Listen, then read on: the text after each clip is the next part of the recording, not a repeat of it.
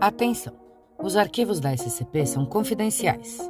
Acessos não autorizados serão analisados e os envolvidos serão alvos de medidas extremas. Nesses arquivos são descritos a forma de contenção e características de cada SCP.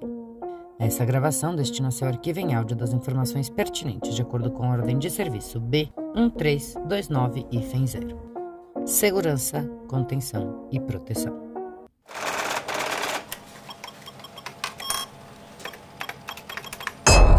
Transcrição do item número SCP-063, a melhor escova de dentes do mundo.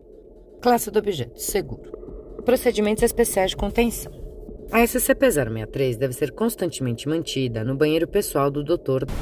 localizado no alojamento pessoal da filial 19. O objeto deve ser utilizado para sua função pelo menos uma vez a cada 24 horas.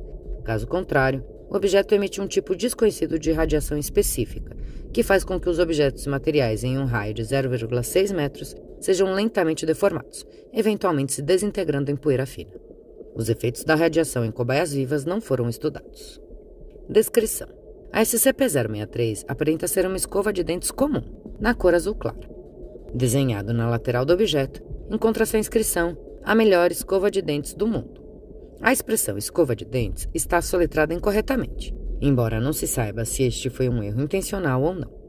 A SCP-063 apresenta a habilidade de trespassar todo e qualquer tipo de matéria morta ou inorgânica, tendo como ponto focal deste efeito as cerdas do objeto.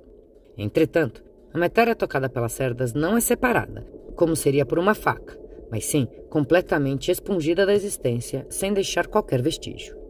Adicionalmente, Indivíduos que utilizaram SCP-063 relatam que a experiência deixou sentindo seus dentes extraordinariamente limpos. Apesar de suas habilidades extraordinárias, análises em laboratório determinaram que SCP-063 é completamente feita de plástico comum.